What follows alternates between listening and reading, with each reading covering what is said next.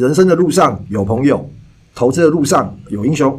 大家好，我是你的好朋友虎兰教授，欢迎各位同学来到量化英雄学院。耶诞夜、耶诞节已经狂欢完了，已经 happy 完了。就祝大家这个耶诞节快乐哈！交换礼物不要抽到这个废物啦哈。那对我看过最扯就是有人抽到三角锥啦。那当然还有一些很多什么卫生纸啊、面膜，对，反正就是很奇怪哦。当然尾牙季也到了哈，所以就祝大家也可以中到大奖哦。然后那那个股票传人呢？祝大家新年快乐！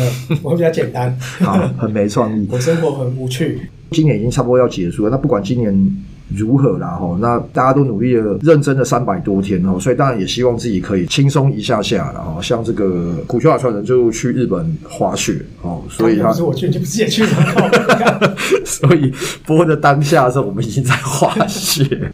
美股大概十二月以来，大概有跌了，好像五到八 percent 哦，其实跌的还蛮多的。然后如果大家有注意到这个波动指数吼，VIX VIX，呃，也站回二十以上吼。台股从上上周的费的最后一次会议开始后，就开始在回档。尤其上周二，日本央行它意外调高这个十年期公债的目标利率，引发市场的大震荡。那天雅股几乎全面都下跌哈。看起来啊，我觉得短时间内这个震荡的格局机会应该还是比较大哈。从这个日本可以看得出来哦，这个紧缩的政策其实在日本的银行也开始加入了哈。预计啊，二零二三年上半年大概看起来持续经济衰退了，然后再加上联总会费的哈提高这个终点利率的风险，各个企业的就是在这个二零二三年上半年的获利哈触底回升，我觉得算是个阻碍啦。因为很多人是预估明年上半年之后触底之后应该就会反弹嘛哈，那是不是真的明年的上半年就是个底哈？对，我觉得这个还要再观察。今年的 Q 四企业获利的展望，我相信也都是比较偏保守啦。其实很多人也都建议，大部分的投资人哈，就是建议如果再投资的话，呃，明年的第一季哦，资产配置的话，还是债券要放的比较多。很多报告是这样讲的。好吧，那既然年末到了嘛，刚好网络上看到一个新闻啊，来回顾一下二零二二十大国际财经事件哦。就姚奇摩股市，它透过这个 Google 的流量监控的工具来排序比较流量大的热门文章，经由他们的投票。那这个投票是谁投？我我相信可能就是他们自己的一些，比方说不管是记者啊，或者是编辑来投的啦。哈，选出来这个十大的国际事件哈，那第一个就是费德升息。好，今年二零二二年应该已经升了，如果我没记错，好像是十七码了吧？一九八零年之后，然后最猛的这个升息幅度。第二个就是美中的晶片战争啊，美国对大陆的晶片啊，还有设备出口管制嘛，所以导致这个半导体的大洗牌啊，或者是影响到股票的市场啊，还有这个企业的获利。然后第三个是什么？就日元暴跌嘛，就是除了疫情没有出国啊，其实我们每年都有在换那个日元，一四一五就有换嘛。然后这次换真的是跟之前差非常非常多，很便宜啊。这次换好像是零点二二二三那边嘛，对不对？嗯、然后我之前换的零点二八。八九，我有换到零点三过了哈，跌了就跌啊，一直在跌哦，呃，三十二年的新低哈，所以就是一解封之后，其实大家就开始往日本那边跑哈。第四个哈，乌俄战争嘛，那这个影响其实就很全面的嘛，就影响到全球的这个经济啊，还有一些这个原物料的价格啊什么哈。第五个嘞，每个国家都无可避免通膨嘛，哈，那这个通膨的浪潮其实也就是造成这个费的升息的原因嘛，哈。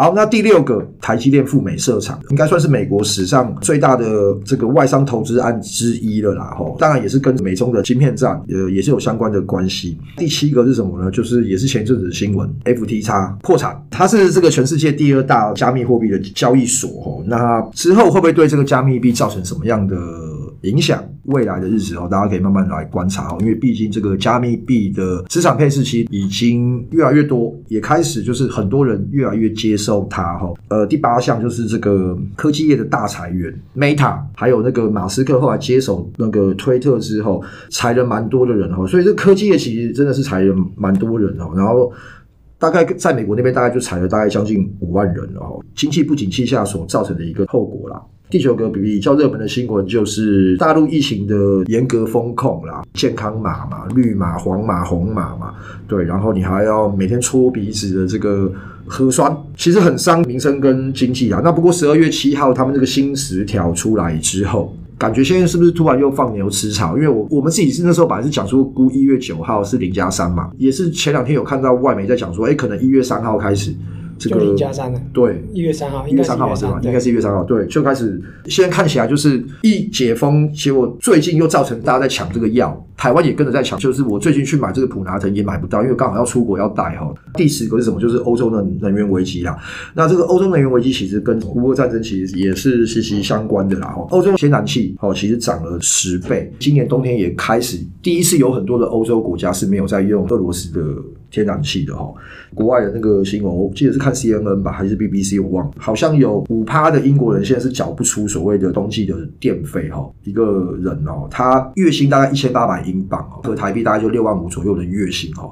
他就是物价通膨啊什么的，然后他说每个月你的薪水现在是连电费都没办法付哦。台湾目前相对于欧洲看起来其实还是 OK 的吼，就是说这个通膨率啊，这个我觉得相对是稍微处于比较温和的阶段哦，大家也还是不要太掉以轻心啊吼。其实大家仔细看一下，这十个其实我们在节目中都有聊过哦，没有一个是没聊到的哦。对，所以其实我们是新闻事件的领先指标这样哦。好，废话讲完了啦，来啦，这个终于轮到这个。股权法传人时间，你现在要跟大家聊聊什么？你有没有什么跟大家讲？今天来聊电动车好了。嗯、特斯拉最近跌很惨嘛？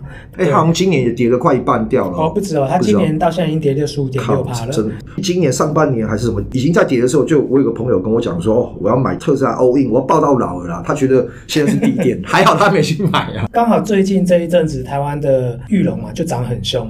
你还跟我说裕隆，所以跟你说会涨到两百。对，对对，有人跟我讲说，哎、欸，这个是我们私底下聊天的哈，这个。大家我觉得就是听听就好哈，这个是就有人在那边讲，因为你知道就是会有人在那边报股票，所以就有人讲说玉龙啦。那当然，我觉得因为它有符合到这个电动车的题材，所以我们有特别去这个研究跟看了一下。那我们先讲一下电车跟油车的差别啦，差了一个引擎，其实这个差很多。因为我家有一台纳智捷，哎、我弟的，我是没有，我只有保时捷，你只有保时捷，我是台湾保时捷，我家是。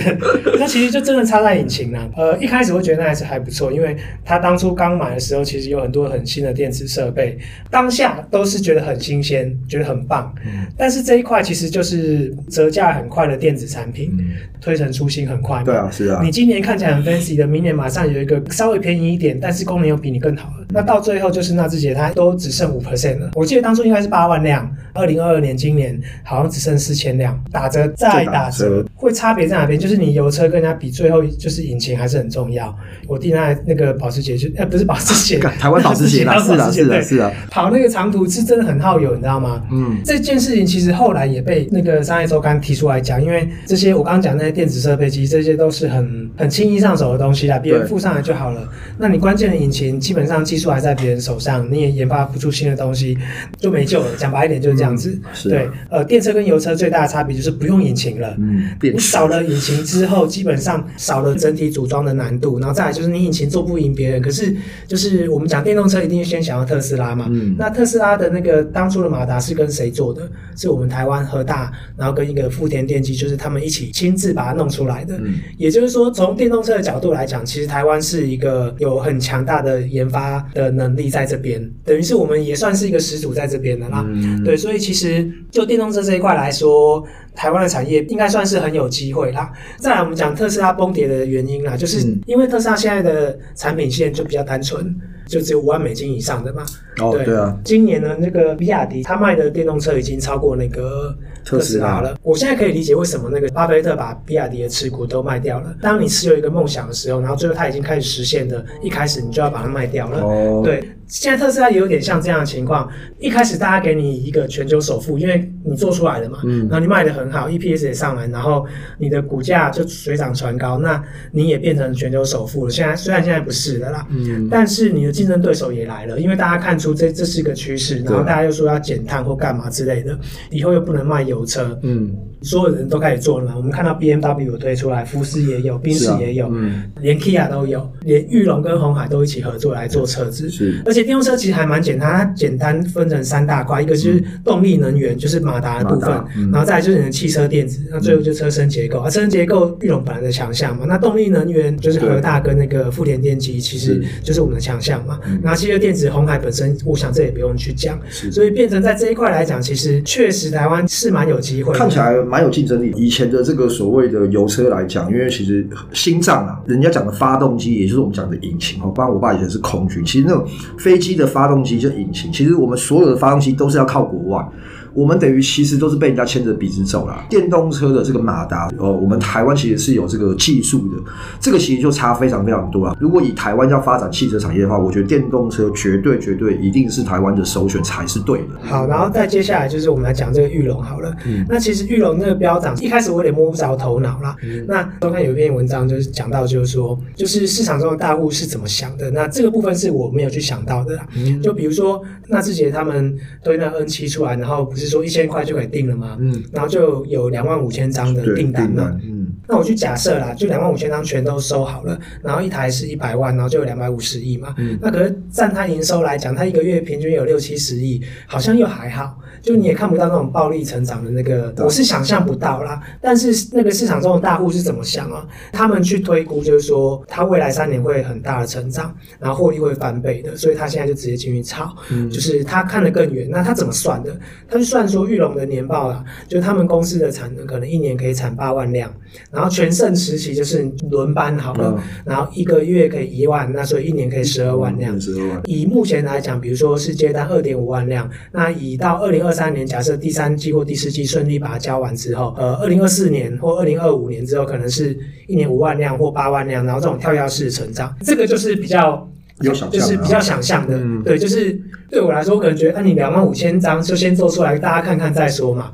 对，真的要炒股票的人，就是。我反正先炒上去再说，对，价先量型，对，就下价会先来。再来就是说，十一月九号的时候，玉龙还不到四十五块嘛。一个新闻，大陆今年的新能源车啊，已经突破五百万辆了。那他们有一个叫做二零二八年要碳达峰的目标，这个五百万辆来讲，电动车渗透率已经有三成多了，等于是提早六年达标。变相的就是说，电动车真的是未来的趋势，然后很可能在未来这两三年，然后就直接爆炸性的成长。我们现在看到嘛，就是各家真的是百家争鸣，什么每个牌子都在推电动车出来了，对，所以其实玉龙确实是有机会获利大跃进的，嗯、而且。这也是为什么红海一直想要组一个这个联盟，然后去做这个电动车。那红海有很多的布局啊，嗯、但你可以去想象说，为什么红海有大电动车的题材，它涨不起来，而裕隆可以涨得起来？那就是一个是股本，因为它红海在寻求转型，嗯，就算车子之后进来再怎么样，再怎么样，也只占可能它营收目前营收比重十五 percent，因为它的。营收真的太多了，嗯，他想要做电动车是因为他要找一个替代的，因为消费电子不再成长的话，嗯，对，然后这是一个部分。玉龙的话，它股本就是大概小很多，对，九十七亿，对，没错。所以你看我刚刚讲那两万五千辆。就两百五十亿的营收了嘛，所以相对来讲，这个我觉得确实是比较容易炒得动的啦。嗯，回回过头来讲，就包含当初我看到精锐，还有现在是玉龙，如果股票要涨，其实背后都会有个故事存在啦。然后最重要就是有钱的人，他们想的可能是一样的，然后最后他们一起去做这件事情。然后而且包含比如说周刊现在在做很多研究，或是推波助澜啦。对，那但是它其实有时候现在价位其实七八十块的价位，可能就已经先反映到二零二四年的获利，可能啦。四年哇，后年的嘛，对对对对，因为现在这几天又下来了啦。呃，就做骨干，就是这样想很多。其实台湾真的在这电动车有很大的优势。嗯、对，我觉得这个真的是这样。而且以前我们讲那个，我们从做 PC 开始，然后换手机，那其实台湾都没有缺席嘛。呃，每个家庭都会有个，一定会有电脑，会有手机嘛。可是这个金额相对小，这车子相对就金额就很大，所以我觉得这商机确实是蛮大的。而且以台湾这个从前的这个技术跟这个人才来讲，我觉得做这种电子的东西，我觉得应该是 OK 的啦。因为我觉得毕竟台湾对对所谓这种重工业比较没有办法啦，从以前就没有进去了。我觉得现在进去。也不用想，人家在人家基础上不一样，就像现在你要别别的国家跟我们说做那个三纳米的晶台积电的晶片，就基本上就跟不上。对，其实基本上我们现在像是这样的情况。对，我们现在也不用想说哦，我们要插入什么油车线来做隐形，我觉得也不用了，对吧？因为因为那个你你你可能就真的是差人家十万八千里。除非差很多，接下来你说就算砸了再多钱，你可能还要落后人家十几年、二十年甚至三十年在隐形这一方面，那还不如就是从我们现在在做这个电动车哦。那当然，这个我觉得政府的这个扶持跟这个。帮助也很重要啦，因为二零一六年在杭州的时候叫曹操专车后，它其实跟那个滴滴出行是一样的，也是用来叫车的。所有曹操的专车来，全部都是电动车。二零一六年哦，不夸张。我就问那个师傅说：“你们为什么曹操里面全部都是电动车？”他说：“因为那个时候中国的政府其实是有在补助的哦，就是说你你买电动车。”跟你买那个油车，其实价格差非常非常多，他们的负担非常非常的少啊。所以刚刚股票传有提到，在大陆其实电动车的那个市占率已经慢慢越来越高了嘛。对，那那你要想哦，这已经从二零一六年到现在已经经过了六年。台湾现在我觉得不管啊，未来你要保护地球、保护北极熊、节能省碳的原因，或者是其他的原因，如果政府能够好好帮忙来发展这一块的话，我相信台湾其实是会有竞争力的啦。我觉得更重要的一点呢，就是。台面上的这个电动车，包含特斯拉、宾士、福斯或者是 BMW，然后 Kia，他们我记得应该都是在一百五十万左右，那基本上就在五万美金以上。对，玉龙这个我记得应该在一百万左右。就是如果你真的是在一百万以内，然后做出一台不错的电动车，那我觉得真的真的是蛮傻的。特斯拉它它现在变得很尴尬嘛，它现在就定在那边了。对，然后就这会很像当初那 Netflix 一样，就是本来你是一个人的武林，然后现在迪士尼 Plus 又跑出来，然后他把原本授权给你又搬回来，那你就是就哎，你就突然好像少一只脚一样，然后你就是很多人来，就是有别人来跟你分你的呃客群的嘛。利润对啊，当初特斯拉你会红成这样，是因为大家都不想做，然后就是你做，那你做起来搭起来一起争这块饼的时候，那这个就变成不知道不知道哪里是底啊，就这很难去预估。应该这样讲啦，就是以经济学来看的话，当然特斯拉它先进入到市场，它一定有，毕竟占有一定的优势嘛。对，应该说它的独占性已经现在没有了，可能它未来还是个指标啦，只是它的获利一定会相对慢慢慢慢慢慢。对，而且我记得 t o t a 他们公司还是赚钱嘛，可是它本益比就很很相对很低，嗯，然后特斯拉就很高嘛。那我觉得现在就变成说大家都要做这一块之后，它也会慢慢你也不会那么被对，我觉得会慢慢拉近进来，就就除非你又很特别，你连五万美金以下的，然后你也可以量产，然后做做得很快出来之类，可是现在，而且我刚刚看了一下，呃，前十名的这个电动车的市场，前五名都是大陆的，大陆的，对，所以我觉得这是，呃，真的是趋势来了。刚好这一集就是二零二二年最后一次的播出了哦。那当然，最后其实很感谢大家对量化英雄学院的支持。新的一年呢，我们也会持续把各种的成果跟研究啦，哦，在节目跟社团分享出来。当然也会推出这个学院录制的课程。那也请各位同学可以继续指教，不去理财，那财不理你啊！我觉得光是这一两年来，大家感受到这个通膨吼，就可以让资产一再的缩水吼。那所以我觉得投资还是蛮重要的，投资有赚有赔吼，控制好风险，然后做好资产分配吼，才能这个让你这个赔钱不烦恼哦，赚钱到软脚，对不对？我觉得这个是比 较这个是比较重要的啦。这样子你投资的路才才能越走越长，风险控制跟资产分配，我觉得这个非常非常的重要。好吧，那今天。谢谢股票法传人的分享。大家对我们聊到的观念有任何问题，或有什么想法想要讨论的，都可以在脸书的粉丝团或社团留言。那粉丝团可以搜寻量化应用学院，社团可以搜寻智能股巨基，帮我加入点赞并且追踪。谢谢今天的收听，祝各位同学投资顺利。二零二三年的第一周哈，我们先预告一下哦，大家有一直在问我们这个选择权啊，所以我们大概会分享一下这个我们这个选择权的策略喽。记得下周准时收听哦。